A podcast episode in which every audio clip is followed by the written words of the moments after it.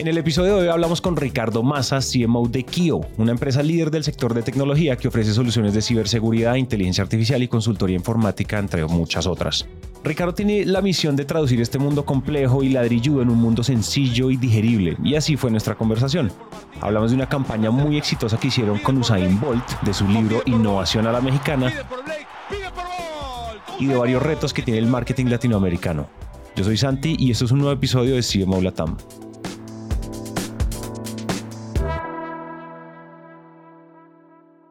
Pues nada, Ricardo, bienvenido a CMO Latam. Tenerte aquí es un absoluto privilegio. Bienvenido. Hemos logrado cuadrar agendas como con todos los CMOs que es tan duro, pero lo logramos. Bienvenido a CMO Latam, Ricardo. Muchísimas gracias. El privilegio es totalmente mío y le agradezco mucho la oportunidad. Quiero que empecemos a dar una, nos tomamos la nariz y a nadar en la piscina del storytelling. Me contabas ahorita que eh, el enfoque tuyo casi que obsesivo es construir historias de marca y construir historias de marca que tengan alto engagement con la audiencia y demás. Cuéntame eh, cómo, o sea, cuando hablamos de construir historias de marca, cuando si tú me dices, oye, cuéntame tu historia, una historia cuando chiquito, pues claro, hay un montón de cosas que nosotros por naturaleza sabemos hacer, pero cuando hablamos de historias de marca y sabiendo que la gente es reacia un poco a veces a que las marcas nos digan cosas, a que nos vendan la cosa, nos amamos comprar, pero odiamos que nos vendan. Cuenta un poco, ¿dónde está? ¿Cuál es el, perdón, ¿Cuál es ese método que ustedes tienen, que tú tienes para construir buenas historias de marca? ¿por dónde agarramos, me he hecho clase 101, por dónde empezamos a hablar de este tema? Bueno, eh, perdón que diga cosas que tú ya escuchaste, pero retomando algo que, platicábamos antes de grabar. Sí, yo me considero un, enorme apasionado del storytelling. Me, decías que cuál sería mi superpoder como marketero y yo decía, bueno, no, no, no, no creo tener ninguno en particular, pero si tuviera que elegir uno, y solo uno, pues justo sería el, tema del storytelling. Eso es lo que me apasiona. Creo que eh, lo que más me gusta hacer es entender cuál es la historia que quiere contar una marca y encontrar la mejor forma de, de, llevarla a la vida. Eh, bien lo dices, nos gusta comprar, pero no nos gusta que nos vendan. Y, y, yo creo que las marcas tienen que encontrar la forma de no vender y sí comunicar, sobre todo hoy, y, esto ya no es nuevo para nada, pero, pero desafortunadamente todavía hay muchas marcas que no han entendido que ya, ya no sirve para nada pensar que se tienen que subir a una especie de pedestal, eh, a una palestra y empezar a declamar y decir, oigan, mírenme, vean, vean qué guapo estoy, ¿no?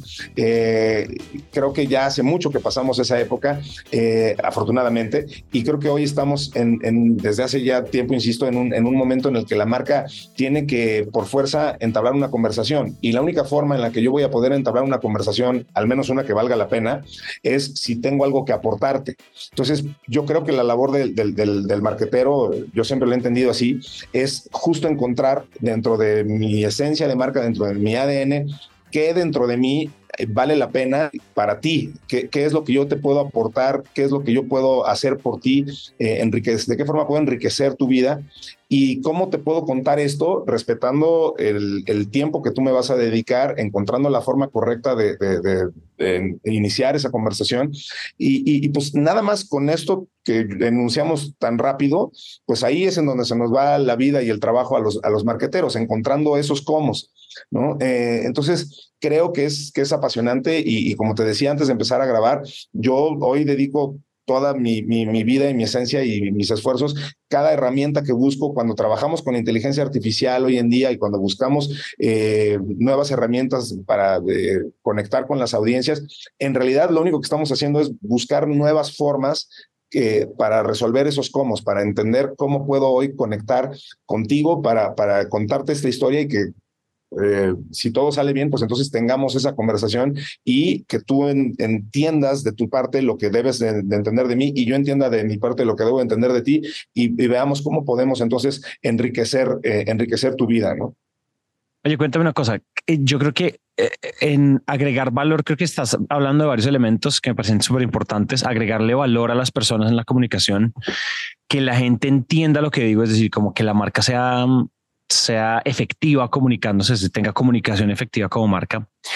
Pero cuando hablamos de storytelling y, si, si, no, si no pensamos en marketing, sino que pensamos en el mundo, no sé, en las películas, las series, los elementos de storytelling que los, las clásicas piezas que reconocemos de storytelling como las películas o las series o las novelas, tienen, ¿cómo aplica eso al mundo, al mundo del marketing? Es decir, yo entiendo que hay que agregar valor, te entiendo que nos tienen que entender lo que decimos, pero todavía no entiendo cómo eso se vuelve una historia, como para que quiero como invitarte a que elaboremos más para yo, para yo ir entendiendo y yo ir como ir decantando las, las piezas del rompecabezas. Correcto, me, encanta la pregunta y obviamente da para muchísimo, porque además da para muchísimo porque, como te decía hace rato, pues justo contestando esa pregunta es eh, como se, a mi parecer, es como se resuelve pues el día a día y el trabajo del, del marquetero. Así que eso es exactamente el, modus vivendi, pero, entrando en materia y tratando de resumir lo más posible, eh, a mí me gusta mucho una metáfora, eh, bueno, más que una metáfora, una, forma de contestar esto que me estás diciendo, como yo lo entendí alguna vez, es que eh, hay, hay un, y desafortunadamente en este momento no me acuerdo de, qué autor lo decía, pero alguien decía que la, la labor del marquetero y, y, esta forma de, de abordar el storytelling eh, se resuelve si entendemos que eh, yo no debo de jugar, eh, pensando en Star Wars, en, la historia, en la típica historia del héroe, y todos ubicamos la historia del héroe de Star Wars, debemos de dejar de pensar que nosotros, que la marca es, es Luke Skywalker, y debemos de pensar que la marca más bien es Yoda. Es decir, no somos el protagonista de la historia que queremos contar. Sí te quiero contar una historia, pero no quiero contarte una historia en la que yo soy la primera persona, el narrador y el, omnisapiente que, que, todo ya lo, vive desde mi perspectiva y todo lo veo desde un punto de vista eh, objetivo en el que todo lo ves a través de mis ojos, como es el caso de, Luke Skywalker. Yo no soy el protagonista. Eh, quien soy es alguien que tiene algo que decir y que puede enriquecer tu historia y que puede guiar tu historia eh, a través de lo que yo he vivido, a través de lo que yo tengo que, vivir, a través de lo que yo puedo aportar eh, a, tu historia. Y eso es el, rol que puede jugar la marca cuando puede, cuando verdaderamente enriquece.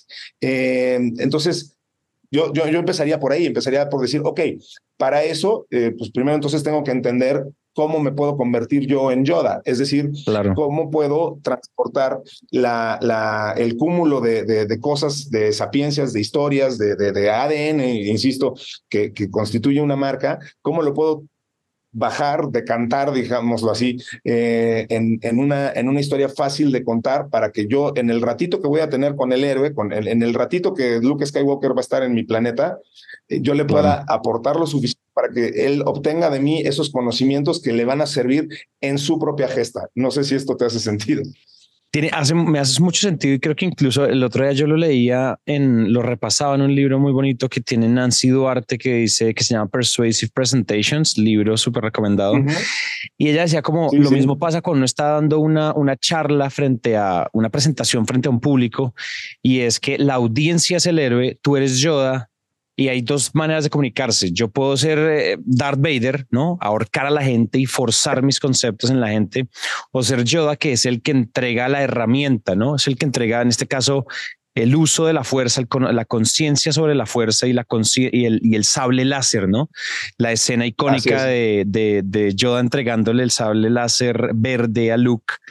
Creo que es eso, ¿no? Como ser ser los habilitadores de la historia. Creo que si uno se entiende como con lo que llaman el supporting character, ¿no? En, cuando dan Oscars y eso. Y es como actores de soporte, un poco eh, personas de soporte que ayudan a que el héroe se mueva de punto A a punto B.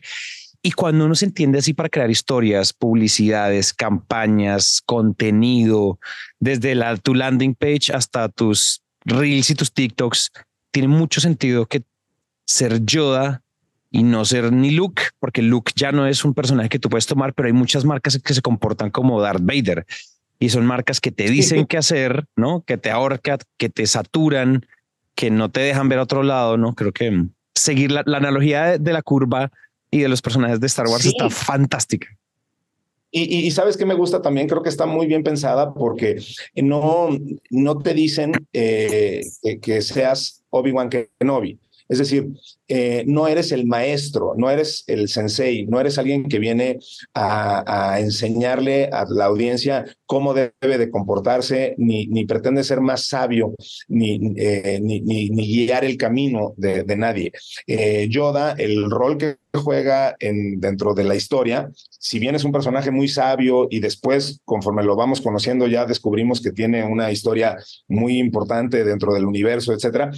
Para efectos de la historia de Luke en particular, eh, él solamente juega un rol muy importante, pero en un momento muy específico, le da, como bien dices, unas herramientas muy particulares eh, y no, no, no, se convierte en, en el guía, sino simplemente le aporta conocimientos, le dice algo que él le interesa saber, le enseña cosas que, que le importa saber y lo manda en su camino, lo deja y lo deja seguir adelante. Entonces, eh, eh, creo que creo que eso es interesante también, no no no ser, eh, no pretender saber más que, que, que, la audiencia, no pretender decir te voy a dar este privilegio de, de, conocer lo que yo sé, ¿no? O sea, eso creo que también es muy, muy importante y creo que es una lección que las marcas también tenemos que resistir esa tentación de de pronto querer decir, yo te voy a enseñar eh, todo, lo que, todo lo que yo sé. No, a ver, esto es, simplemente te voy a decir, esto es algo que, que he construido, esta es mi historia y creo que hay una parte de esto que te puede ser útil y que, y que además no me quiero quedar nada más en, en, en, en la comunicación de un solo lado, quiero saber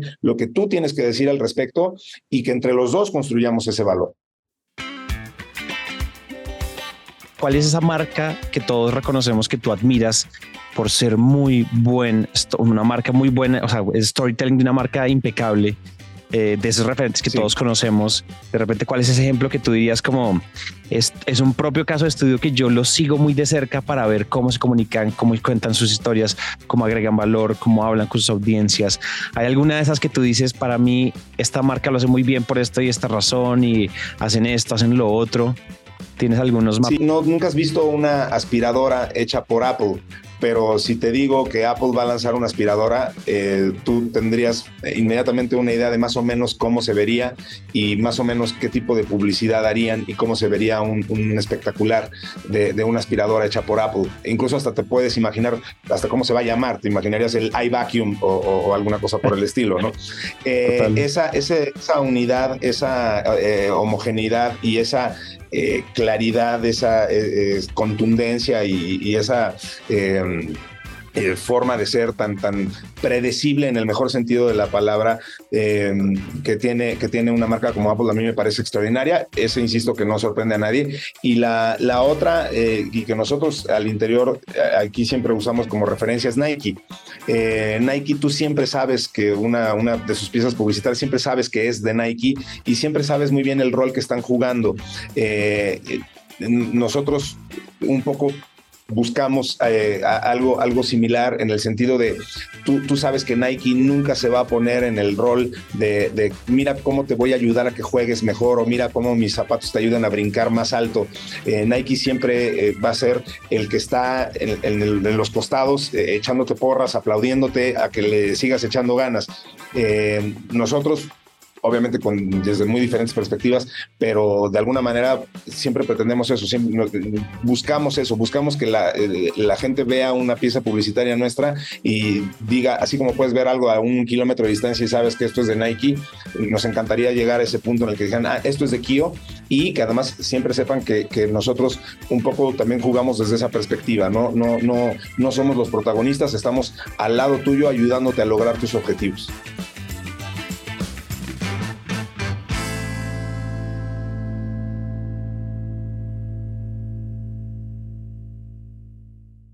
Oye, ¿te puedo preguntar sobre el libro? Sobre, sobre de qué hablas, las cuenta un poco de qué se trata innovación a la mexicana, creo que dijiste. ¿De qué se trata? ¿Cuál, dónde, ¿Cuál, es la tesis? ¿Qué, ¿Cuál es la carnita dentro de ese libro? y pues obviamente invitar a los oyentes eh, cuando esté al aire que se vayan y se abarroten en las entradas para comprarlo.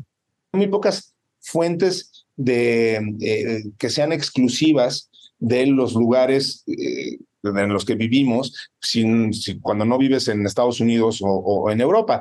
Entonces, me o sea, eso me hizo pensar que el innovar dentro de una marca, el hacer algo diferente eh, y, el proceso mismo de la innovación eh, es muy diferente cuando se vive en, en una latitud que no sean las ya mencionadas, eh, y eso tiene sus propios bemoles y asegúnes. En el caso particular de México, pues buscar innovar como alguien que mm, mm, para bien o para mal siempre lo ha intentado, como yo, este, pues yo sé que ha tenido una, una historia muy particular. Yo, yo, yo empiezo el libro platicando que en mis tiempos en los que vendía eh, eh, estos espacios eh, comerciales dentro de los medios de, de, de Dish y MBS, a mí me sorprendía la cantidad de veces que yo escuché una, una frase que es muy recurrente.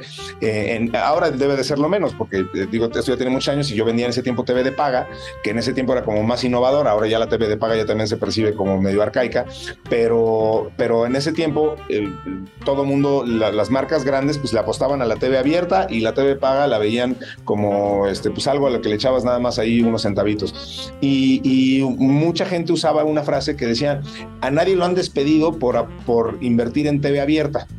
Eh, y yo pensaba, bueno, ¿por qué se habrá vuelto un cliché esa frase, no? O sea, eh, claro, pues sí, no te van a despedir, pero tampoco nunca vas a hacer nada diferente y nunca vas a... Eh, entonces, abro con esa historia y, lo que hice fue darme a la tarea de entrevistar a muchas personas que conozco que han estado metidos en procesos de innovación dentro de México. Eh, entrevisté a directores de marca, entrevisté a directores de, agencias creativas, entrevisté a gente que ha estado metido en el proceso comercial de, diferentes eh, marcas a distintos niveles. Eh, entrevisté a Pico, ahí, también hace una, una, aparición.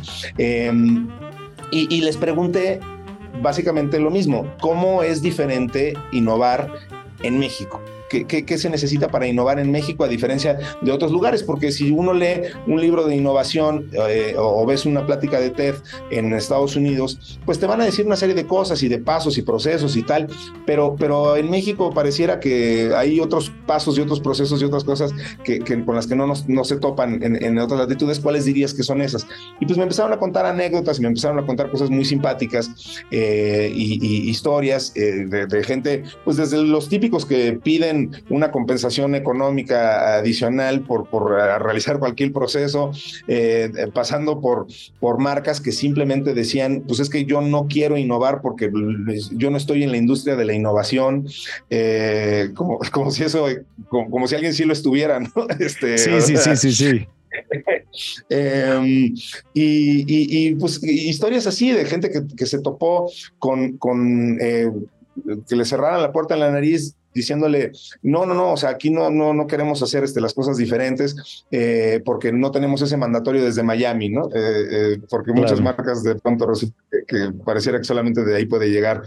Entonces, pues me dediqué básicamente a plasmar esas, esas historias en una historia más o menos congruente y lo, y lo puse en ese, en ese libro que ahí tengo arrumbado y que espero ya en unos pocos meses ya, ya, ya darle una salida un poco más formal para sin hacer spoiler de las conclusiones del libro, algunas conclusiones que nos puedas dar, como, no sé, de 10 conclusiones, cuéntanos un par de, conclusiones poderosas que, que además creas que le puedan servir a la audiencia, que puede ser interesante, porque tú entrevista gente, entrevistaste gente eh, muy interesante con un conocimiento y una amplitud de conocimientos, pero también profundidad de conocimientos y un nivel de calle, como decimos acá, como un nivel de exposición a la realidad que, que es bien privilegiado en términos de juntar todo ese conocimiento y destilar conclusiones.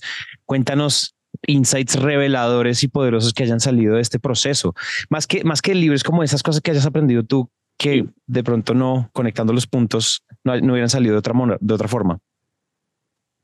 Mira, eh, yo creo que el, el, insight más eh, poderoso en cuanto a lo, lo, que me conmovió y en cuanto a lo que a la fecha me, me, mueve es eh, el saber que uno, hay una enorme cantidad de, ideas eh, allá afuera que, los, los, latinoamericanos y los mexicanos en particular somos increíblemente creativos eh, y, que, tenemos una, una enorme capacidad de, adaptabilidad, eh, que somos muy buenos para trabajar con las herramientas que nos den y, con eso construir nuevos mundos y encontrarle nuevas, nuevos usos a, lo que sea que tengamos.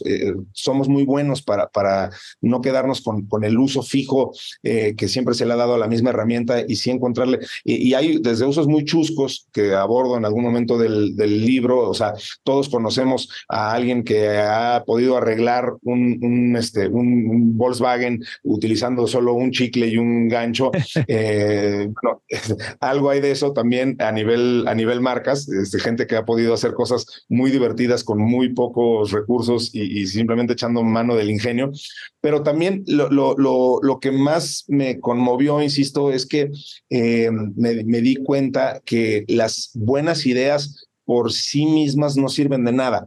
Eh, el, tener a la gente correcta y el saber ejecutar y el saber ser necio con, con una idea eh, tiene un, valor inconmensurable.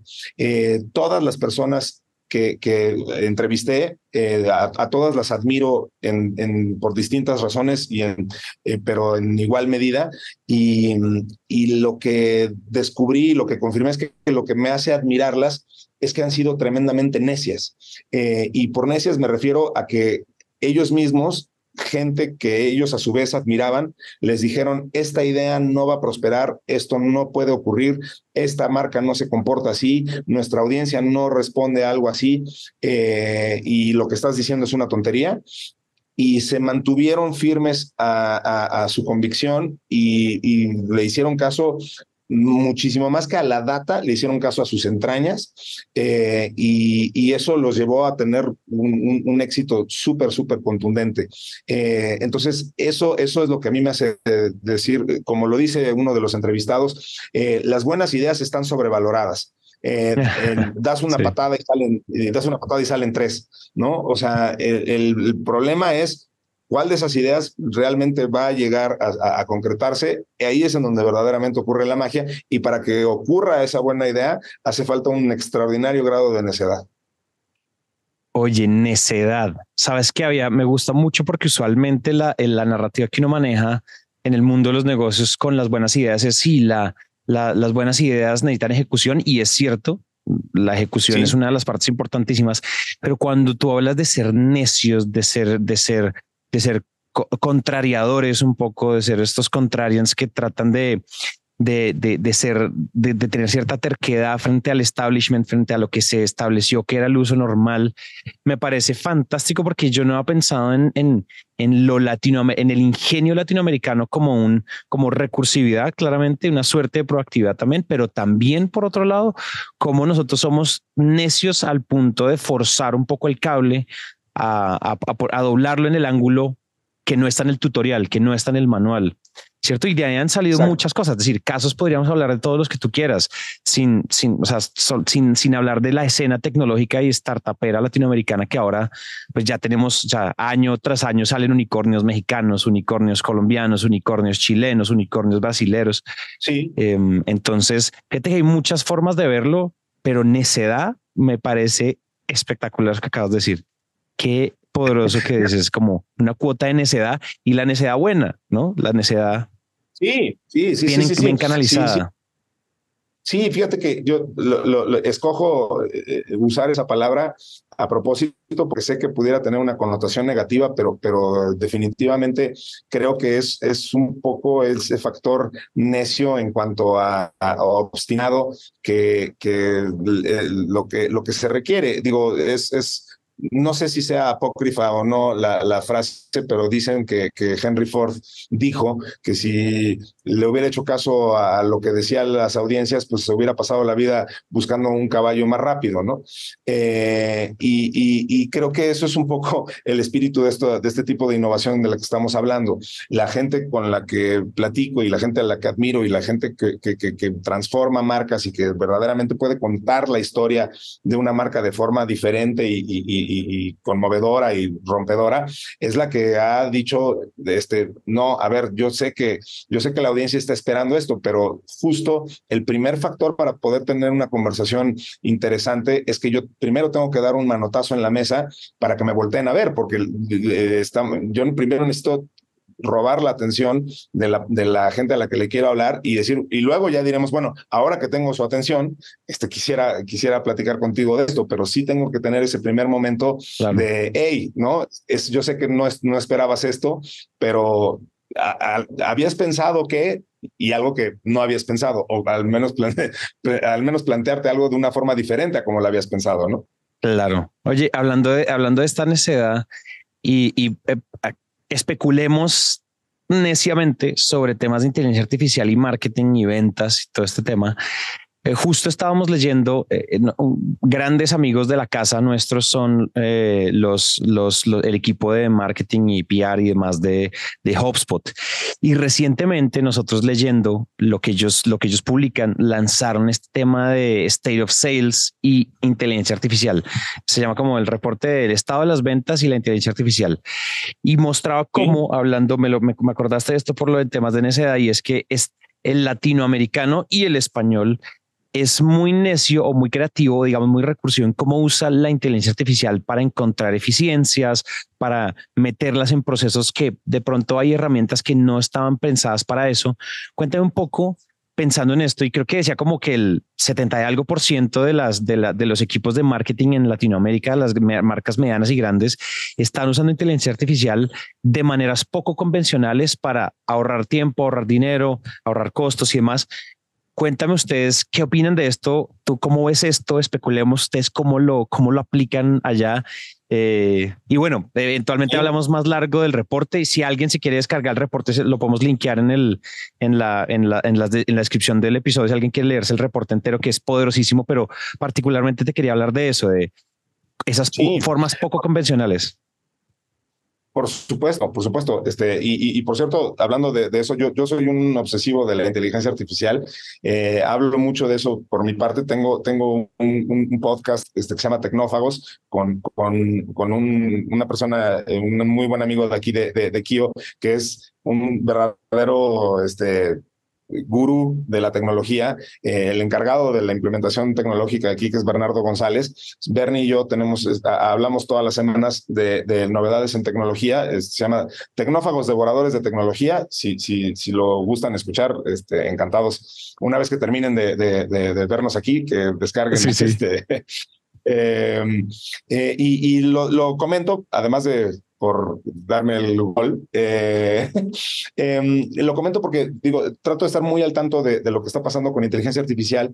Em, y lo que me gusta, y ahora sí abordando lo que me preguntabas, yo creo que las, las, a ver, nosotros como, como Kio llevamos ya muchos años trabajando con analítica predictiva con componentes de inteligencia artificial. Desde hace ya mucho tiempo eh, sabemos que, que lo que para lo que ayuda eh, eh, esto sin duda es para darles grandes cantidades de data eh, y, que una inteligencia artificial te ayude a, profetizar, lo, lo, digo así porque además el, producto que tenemos ahí se llama Prophecy, te ayuda a, a, entender los patrones que han servido en el pasado y entender cuándo algo puede convertirse en un problema antes de que lo sea. En ese sentido, eh, creo que la inteligencia artificial da, unas posibilidades extraordinarias, eh, pero en términos generales, creo que la inteligencia artificial, lo, lo que para lo que la, están usando las, las, marcas que realmente la saben usar, eh, es para ser esta, entienden que es este gran aplanador del campo. La inteligencia artificial es un, simplemente algo que está elevando la vara para, para permitir que todos tengamos acceso a, herramientas mucho más sofisticadas. Me explico. Eh, yo creo que de la misma forma en que antes eh, tú para, no sé, para grabar una canción necesitabas tener acceso a un estudio muy profesional de millones de dólares con consolas y, este, materiales aislantes de audio y etcétera. Este, y, micrófonos e instrumentos. Y después, pues ya lo único que necesitaste fue una laptop de mediano costo para tener acceso a un, a un estudio de audio y poder producir una canción.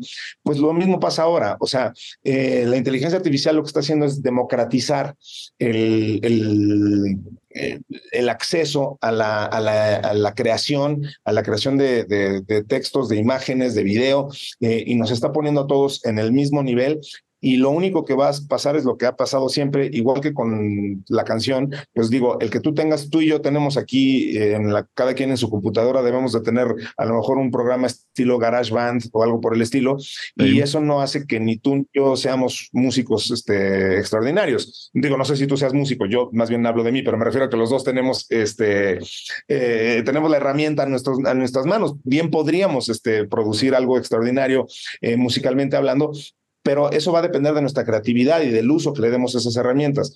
Lo mismo me pasa con la inteligencia artificial. Yo tengo hoy la posibilidad de, utilizar eh, eh, una herramienta text-to-video y crear un video extraordinario si sé hacer el prompt correcto, pero sé hacer el prompt correcto y sé qué pedirle y sé cómo aplicarlo y sé crear algo innovador y, sé cómo eso puede realmente irrumpir en, en el lugar y el momento correcto. Si la respuesta es no, pues entonces ya puedo tener todas las herramientas de la historia que no voy a yo no voy a hacer un, impacto sobre ello y la inteligencia artificial no va a haber tenido ningún impacto en mi vida, ni yo en, ninguna otra. No sé si me explico. No, te explica 100% y es cómo la curva, la curva se aplana para la, para la sociedad y para la economía y para todos, se aplana la curva, se resetea el mundo y empieza la carrera de ceros otra vez antes de la, de la, inteligencia artificial, pues estábamos todos, ya la carrera había gente muy adelantada, empresas muy adelantadas, y la inteligencia artificial es como coger a las, la sábana en la cama y hacer ¡pum! ¿no? Como volver a estirarla y volvemos a empezar todos con la sábana limpia y, y, y, estirada y templada. ¿Y qué es lo que va a pasar? Otra vez empieza una carrera donde algunos avanzarán más rápido, otros avanzan más lento, pero y ya volvemos a un estadio donde, así como fue el Internet, la máquina de vapor, eh, las telecomunicaciones, la electricidad y es algunos, volvemos y hacemos trun. Estiramos ahí un big reset, ¿no? Un poco y después lo que pasa es que cada quien verá qué tanto lo aprovecha, ¿cierto? En beneficio propio de su empresa, su marca, de sus comunidades, porque todos empezamos a correr, o sea, se disparó el, la pistola, ¡pum!, al mismo tiempo y todos, la oí, todos oímos el disparo. Hay unos que van a correr más rápido que otros. Estoy muy de acuerdo con lo que acabas de decir, sobre todo en marketing y ventas. Sí, y en marketing eh, específicamente creo que eh, el, impacto va además a tardar todavía mucho más porque, pues porque siempre ha sucedido así. O sea, las, las industrias, eh, vaya, todavía estamos lejos, no sé qué tan lejos, esto tiende a acelerarse, por supuesto, pero todavía no estamos en el momento en el que estemos viendo empresas eh, creadas a partir de inteligencia artificial que tengan en el core inteligencia artificial. Estamos viendo muchas empresas que lanzan soluciones de inteligencia artificial y estamos viendo empresas gigantes que integran este, soluciones de inteligencia artificial a, lo ya existente, pero todavía no hemos visto, mencionabas la máquina de vapor, es un ejemplo extraordinario, lo abordan muy bien en, en, este, en Power and Prediction, Navi Goldfarb y, compañía, eh, hablan específicamente de eso, del cambio que tardó entre que una máquina de vapor y, que verdaderamente existiera una industria basada en la máquina de vapor. Eh, y eso ha pasado siempre, de que lanzaron, de que existió el automóvil, a que verdaderamente vimos una industria del automóvil eh, ocurrir, pues a que existieran calles y, industrias este, paralelas al automóvil, pues pasaron décadas. Eh, obviamente ahora no veremos décadas porque esto, insisto, que cada vez es más rápido, pero, pero sí pasan, van a tener que pasar todavía muchos años para que veamos estas nuevas industrias que, que ya tengan en el corazón, que sean hijas de la inteligencia artificial y cuando suceda, entonces el marketing va también que, que, cambiar accordingly a, eso y, y, veremos entonces los verdaderos impactos y el nuevo marketing que empezará a surgir a partir de, de estas, de estas soluciones. Eh, eso sí, más vale que estemos listos. Tienes toda la razón, tienes toda la razón y me gusta mucho esa frase de cierre, que creo que la lección final es amigos a correr porque igual el avance, o sea, el tiempo de innovación a adopción ahora es mucho más corto, mucho más corto. Entonces, ahora son carreras más sprints, ¿no? Un poco igual, la mentalidad de maratón tiene sentido, pero ya parece más sprint que maratón cuando, hey, o sea, nos demoramos 100 años en que, en que la máquina de vapor eso fuera un, se fuera un tema estandarizado. Ahora nos podemos demorar un par de años en que la inteligencia artificial permee el 100% de las industrias y el 100% de los procesos y el 100% de las áreas. Entonces, creo que es un buen mensaje de, oigan, no queremos afanar, pero es chévere si empezamos a correr. Acabo de vivir algo eh, en carne propia. Hace unos meses, en noviembre, cuando lanzan ChatGPT 3, eh, hablábamos aquí en Kio de, las enormes capacidades de cómputo que necesitabas en ese momento para lanzar una solución. si tú eras una empresa, necesitabas ciertas capacidades muy grandes de cómputo para tener tu propio LLM y, tener, o sea, si tú querías hacer tu propia implementación eh, eh, para tener una solución de inteligencia artificial propia.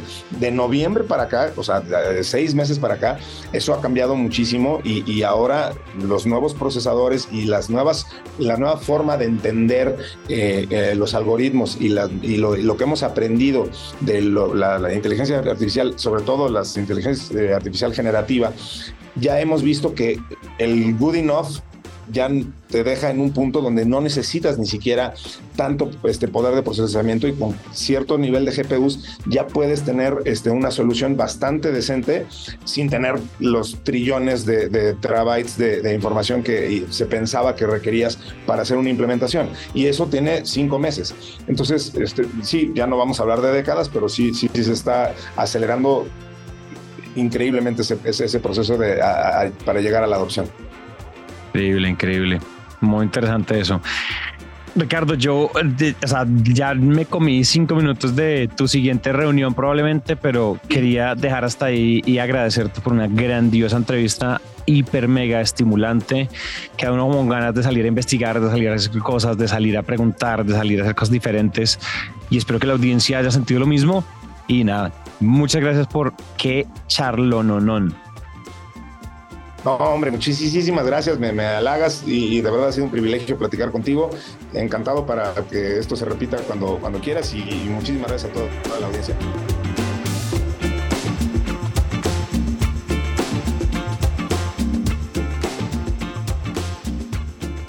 Y esto es todo por el episodio de hoy, pero como no queremos que la conversación se quede hasta acá, podemos continuarla en LinkedIn con Dani, que la encuentran como Daniela Arias Daza, y conmigo, que me encuentran como Santiago Cortés Calle. Y bueno, este episodio fue posible gracias al equipo de Naranja Media. La producción de este episodio estuvo a cargo de Nicolás Pava, el booking por Catherine Sánchez y el diseño de sonido a cargo de Alejandro Rincón. Yo soy Santi y nos vemos pronto.